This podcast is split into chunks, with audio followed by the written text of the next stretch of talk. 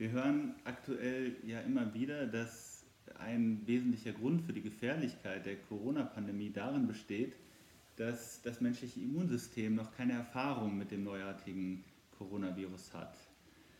Ähm, dass trotzdem die überwiegende Zahl von Menschen ziemlich gut mit dem äh, Virus fertig wird, zeigt die beachtliche Fähigkeit von Immunsystemen auch unbekannte Gefahren ähm, als solche zu erkennen und unschädlich zu machen. Wie das genau funktioniert, ist natürlich eine Frage für die Biologie. Für die Sozialwissenschaften stellt sich aber die Frage, über welche Abwehrkräfte die Gesellschaft verfügt, um jetzt auf die Pandemie zu reagieren. Denn, so möchte ich hier argumentieren, es gibt eben nicht nur biologische, sondern auch soziale und politische Immunsysteme. Und äh, was die sind und wie die funktionieren, darum soll es jetzt hier gehen. Dafür werde ich mich auf eine Reihe von sozialtheoretischen Immunisierungskonzepten beziehen und einige vorläufige Schlüsse daraus in Bezug auf die aktuelle Situation ziehen. Ich unterscheide dabei zwischen insgesamt drei Grundformen der Immunisierung, nämlich die Vorwegnahme, die Hereinnahme und die Herausnahme, die ich jetzt im Folgenden in dieser Reihenfolge durchgehen werde. Vorwegnahme. Von Vorwegnahme zu reden klingt in diesem Zusammenhang vielleicht erstmal schräg. Dann haben wir es nicht mit einer vollkommen neuartigen Situation, ja sogar einem vollkommen neuartigen Virus zu tun. Gewiss. Aber wie Niklas Luhmann argumentiert, ähm, und zwar hier in soziale Systeme, ähm, besteht die Funktion sozialer Immunsysteme genau darin, das Unvorhersehbare irgendwie erwartbar zu machen. Gesellschaft ist für Luhmann ja ein zeitliches Prozessgeschehen. Das heißt, sie hört sofort auf zu existieren, wenn es nicht mehr weitergeht zum Schutz des ununterbrochenen Operierens sozialer Systeme, Luhmann spricht von Autopoiesis in diesem Zusammenhang, bilden sich sogenannte Erwartungsstrukturen heraus.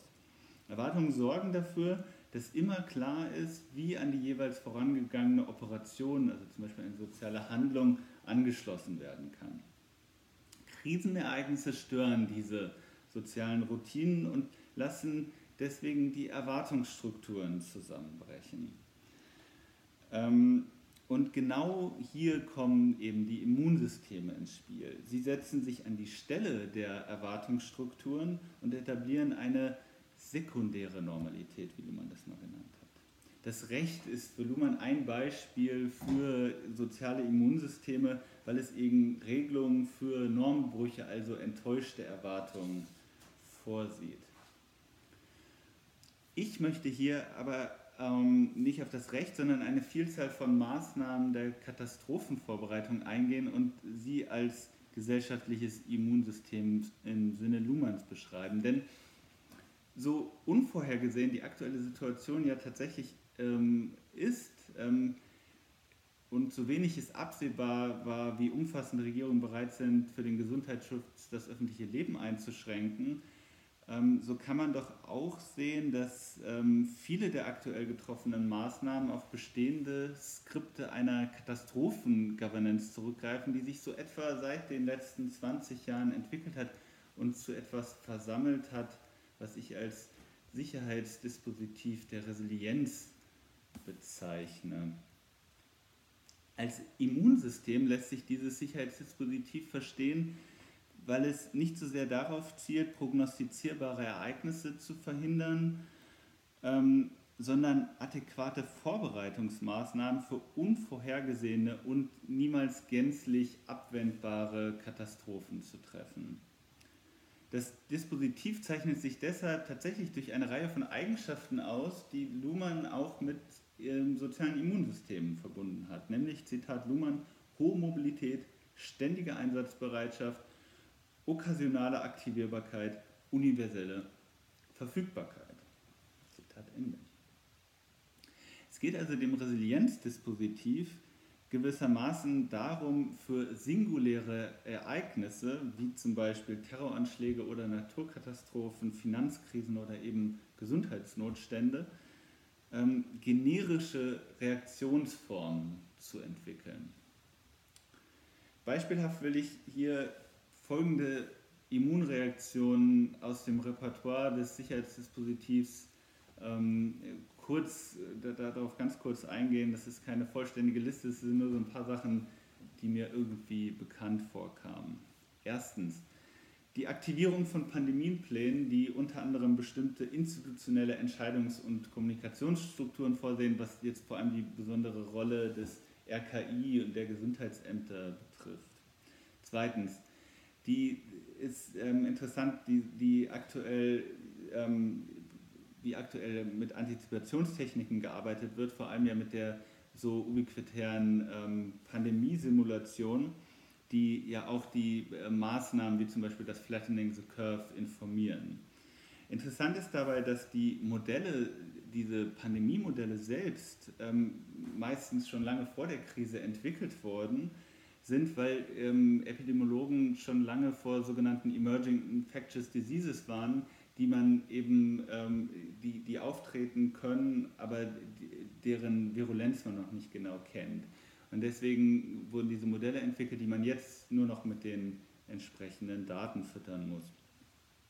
Drittens, ähm, trotz der ähm, ja sehr umfassenden Stillstellung des öffentlichen Lebens wird ja momentan versucht, äh, trotzdem sogenannte kritische Infrastrukturen bzw. vitale Systeme ähm, zu schützen und aufrechtzuerhalten, die für das öffentliche, die für das Überleben der Bevölkerung notwendig sind. Insbesondere betrifft das natürlich die kritischen Infrastrukturen des Gesundheitssystems, die ja vor allem durch einen, vor einem Zusammenbruch durch Überlastung geschützt werden sollen. Aber auch Lebensmittelvorsorge und ähm, Informations- und Telekommunikationstechnologien spielen da eine Rolle. Viertens, und das ist dann die Entsprechung dieser Maßnahmen zur kritischen Infrastruktur auf der Ebene einzelner Organisationen, ähm, wird ja jetzt häufig auf den Notbetrieb umgestellt. Das ist in meiner Organisation der Universität Gießen auch so. Ähm, und dann sollen entsprechend besonders kritische Geschäftsprozesse identifiziert werden. Und ähm, das beruht zumeist auf Überlegungen aus dem sogenannten Business Continuity Management, was auch etwa seit 20 Jahren langsam sich herausgebildet hat und äh, mittlerweile immer wichtiger geworden ist. Fünftens kann man noch erwähnen, dass auf, ähm, ja, aktuell auf Krisenmechanismen aus der Zeit der Finanz- und ähm, Euro-Krise, wie zum Beispiel äh, zurückgegriffen wird, wie zum Beispiel diese Diskussion über den ESM oder ähm, den Finanzmarktstabilisierungsfonds, der ja jetzt zum Wirtschaftsstabilisierungsfonds ausgeweitet werden soll ich will und kann hier diese Maßnahmen gar nicht im Einzelnen bewerten und möchte auch nicht suggerieren, dass mir oder irgendjemandem immer schon klar war, was jetzt passiert. Aber ich glaube, dass es einfach wichtig ist zu verstehen, dass eine Reihe der Maßnahmen doch eine längere Geschichte haben ähm, und einen bestimmten Vorlauf. Es gibt aber mit dem Immunsystem auch ein Problem. Denn so wie biologische Immunsysteme bisweilen den eigenen Körper angreifen, so gibt es auch bei sozialen Immunsystemen autoimmune Effekte, die dann nämlich genau das Ereignis hervorrufen, also buchstäblich vorwegnehmen, was sie eigentlich verhindern sollen.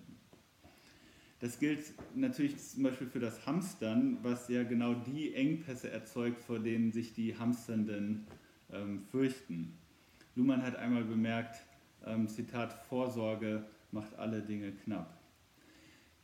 Das gilt aber auch für das finanzpolitische Hamstern. Denn auch wenn Olaf Scholz ja gerade nicht müde wird zu behaupten, dass die Haushaltsdisziplin der vergangenen Jahre jetzt so große finanzpolitische Spielräume eröffnet, in Wirklichkeit ist es ja so, dass die Austeritätspolitik, die Deutschland ja nicht nur sich selbst oktroyiert hat, sondern im Zuge der, spätestens im Zuge der Eurokrise auch ähm, der, der ganz Europa, auf allen Ebenen zu einer Reduzierung von jetzt dringend benötigten Notvorräten, wie nämlich zum Beispiel Krankenhausbetten und Beatmungsgeräten geführt hat.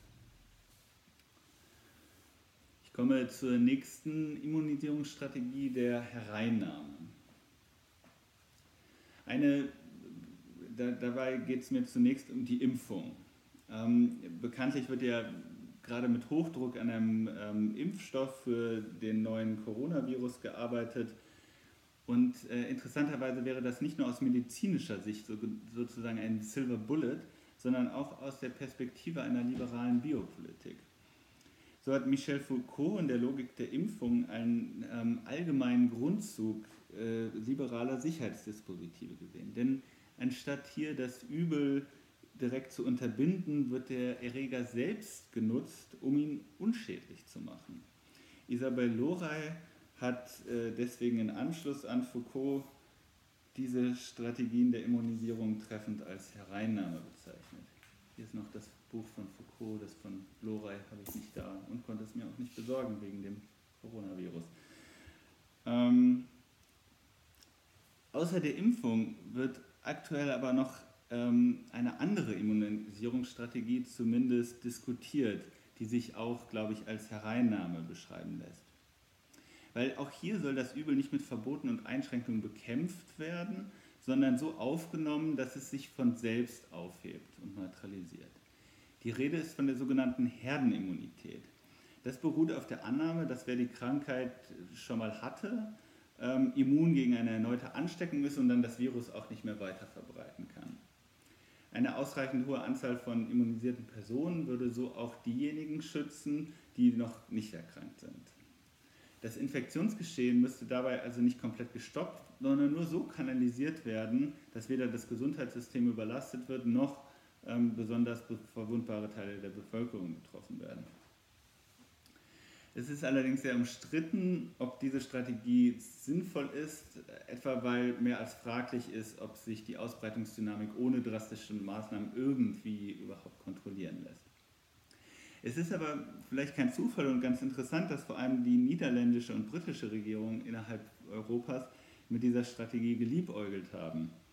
Denn beide Länder stehen und Regierungen stehen ja auf ihre Weise für eine äh, Tradition liberaler Gouvernementalität, die die Dinge gerne mal laufen lässt.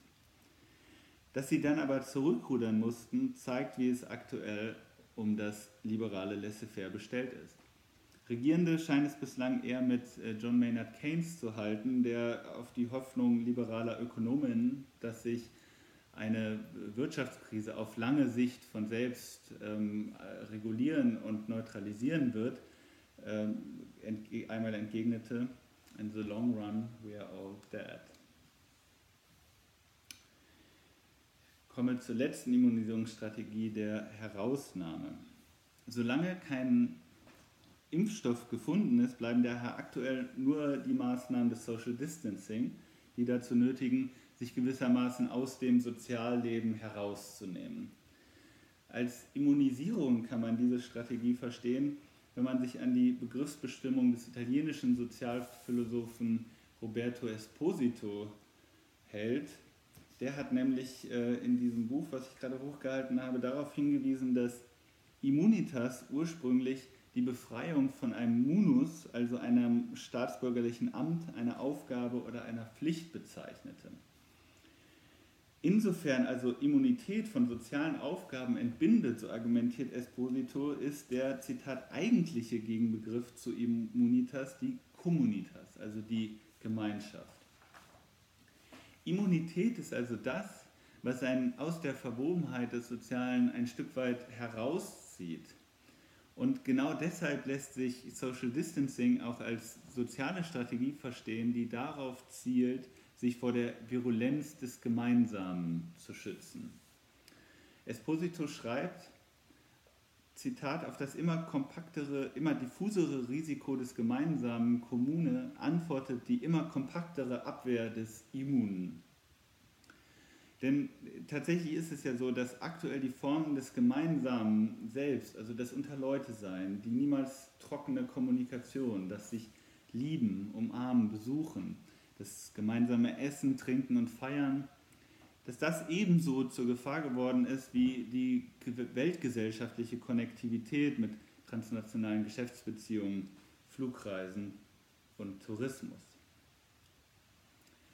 Esposito dient das Motiv der Immunisierung vor allem als Kritik an modernen Individualitätsvorstellungen, etwa an der Hobbschen Vertragstheorie, dem bürgerlichen Besitzindividualismus, Vorstellungen individueller, ähm, Vorstellungen negativer Freiheit. Allerdings ist sein Konzept, glaube ich, auch durchaus dazu angelegt, die teils paradox erscheinenden Verflechtungen von Immunitas und Communitas, Communitas zu denken, die sich gerade ergeben.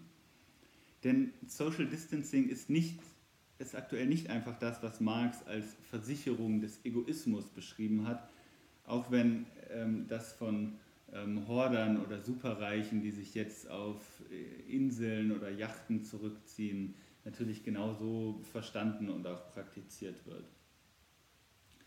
Immunisierung richtet sich auf die ähm, äh, kann vielmehr als, also die, das Social Distancing kann vielmehr als eine biopolitische Strategie verstanden werden, die auch Ausdruck von sozialer Solidarität ist. Immunisierung richtet sich also auf die Gefahren des Kommunen im Dienste des Kommunen. Distancing ist kein Ausdruck einer Entbindung von einer sozialen Pflicht, sondern wird selbst zu einer sozialen Aufgabe. Nur wer sich herausnimmt, nimmt die anderen in sein eigenes Kalkül hinein und handelt kommunitär. In diesem Sinne gilt aktuell Corona-Kommunaden aller Länder, vereinigt euch nicht. Natürlich könnt ihr aber auch trotzdem darüber hinaus Solidarität praktizieren, zum Beispiel indem ihr hier bei dieser Initiative spendet. Danke.